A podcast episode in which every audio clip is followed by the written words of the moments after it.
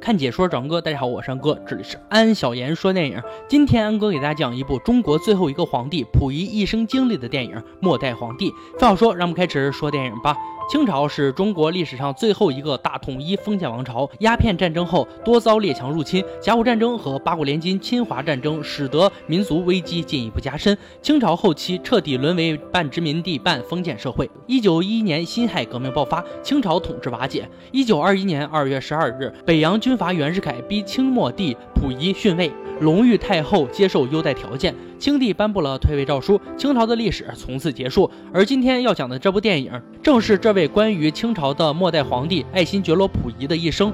一九零八年。溥仪遵照慈禧太后的旨意进宫，被告知即将登基。慈禧交代了这最后一件事儿，而后就咽了气。于是，只有三岁的溥仪继位，成为了清朝最后一位皇帝。不谙世事的溥仪此时还不知道自己那一身龙袍代表着什么。三岁的孩子眼里只有探索世界的好奇心。他在登基大典时被一位大臣手中的小笼子所吸引，凑近看才知道那笼子里装的是一只翠绿的蝈蝈。集万千宠爱于一身的溥仪自然得到了这蝈蝈，并且在宫中奴才们的悉心。照料下，一点一点地成长着。这天，溥仪接见了七年未见的母亲，但长期的分别状态使二人生分了不少。同来的还有自己的胞弟溥杰，两个孩子便在宫中玩耍了起来。此时的溥仪已经深谙宫中的那一套。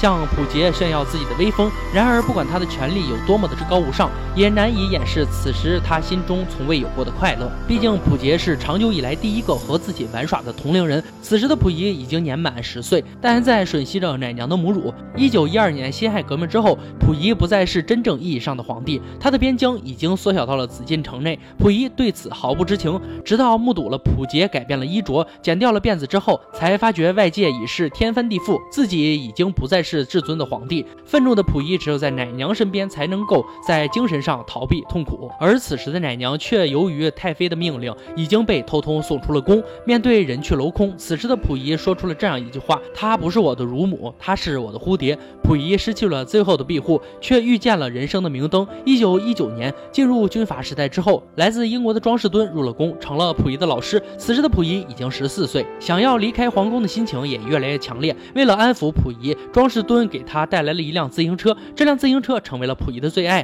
到哪都要骑着去。溥仪的母亲去世，他想要自行车出宫凭吊。可紫禁城的大门却是紧闭着，任凭他如何下令，也不曾打开过。年少的叛逆因此迸发，溥仪爬到了屋顶抗议着。得知此事的庄士敦也表示了同样的气愤，但无论当事人如何反抗，最终这件事儿还是不了了之了。太监们联手救下了溥仪，而庄士敦也发现溥仪的眼睛出了问题。在医生替他验光之后，溥仪戴上了眼镜。一身宫廷服饰的皇帝佩戴着框架眼镜，这画面看起来虽然有些奇怪，但也充分反映了当下的时代背景。溥仪受到了西方的教育，思想上也自然有些开放。他希望自己未来的皇后会说外语、会跳舞。然而他毕竟仍然身在宫廷，选择皇后这件事理所当然受到了封建思想的限制。宫廷选择婉容成为他的皇后，而他自己则选择了文秀成为贵妃。但好在婉容也是接受过西方教育的女子，与溥仪还算聊得来，两人便决定效。仿西方的那一套，等有了感情之后再同房不迟。渐渐的，溥仪长大了，同时对于太监们这些年仗着他不懂人事，做些偷捞油水的勾当已经知晓，于是剪去了自己的辫子，宣布要查国库，并在宫中实施改革。然而为非作歹的下人实际烧了库房，使得溥仪无从查起，也从侧面展示了对溥仪地位的一种侮辱。此举令溥仪震怒，于是下令将太监全数逐出紫禁城。至此，那些陪伴着溥仪成长的人们几乎都离开了。溥仪也正式与过去道别，直到一九二四年，他全然成为西式打扮，生活娱乐已经完全西化，最终被迫离开了紫禁城。溥仪走出宫门后，庄士敦曾经为他申请政治庇护。但他却接受了日本人的假意帮助，表面上他算是风光，但实际上则是已经步入了日本人掌控之中。因此，文秀选择出走，而日本人更是在此期间派遣特务，加强了对溥仪的控制。也就是在这时，溥仪受到蛊惑，产生了建立伪满洲国的念头。此后，庄士敦被迫离开了溥仪，而溥仪则是以中国背叛了我为由，成为伪满洲国的皇帝。他企图利用日本人来建造自己的帝国，一心想要重回往日的至尊地位。这种空想。在一九三五年化为泡沫。他意识到自己已经完全沦为了日本人的傀儡的事实。不仅如此，婉容以国家需要继承人为由，公然告知溥仪自己和别的满洲人有了一个孩子。溥仪为了护住满洲后人，被迫签署了各种文件，然而也无法阻止孩子被杀害的结果。孩子死后，婉容被送到了精神病院，溥仪也彻底失去了最后一个亲近的人。日本投降之后，溥仪试图逃走，却最终以战犯的身份被捕。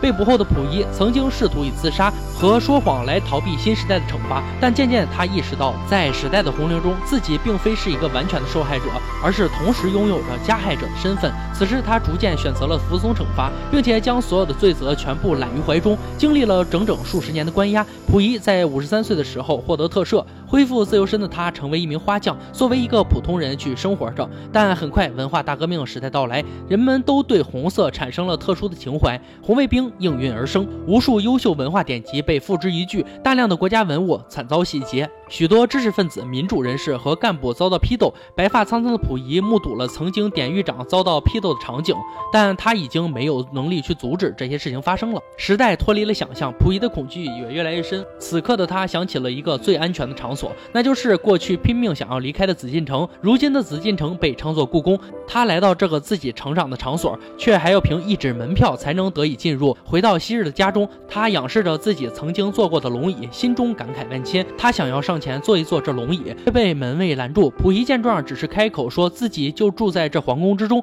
为了证明这番说辞，他从龙椅后面拿出一个小笼子，就是当年从大臣手中得来的。男孩打开小笼子，其中竟钻出一只发黄的蝈果，很快就跳开，消失不见了。男孩再抬头时，溥仪也不见了。此后，故宫成了一个旅游场所，每天都有无数游客前来参观，而溥仪就永远的活在了这些导游口中。真实的他已经在一九六七年离开人世，从此变成了历史书中的寥寥数语。影片上映于一九八七年，仅在一年后的一九八八年，该片获得了第六十届奥斯卡金像奖最佳影片的九项大奖，加上豆瓣上高达九分的成绩。无疑是电影中的精品。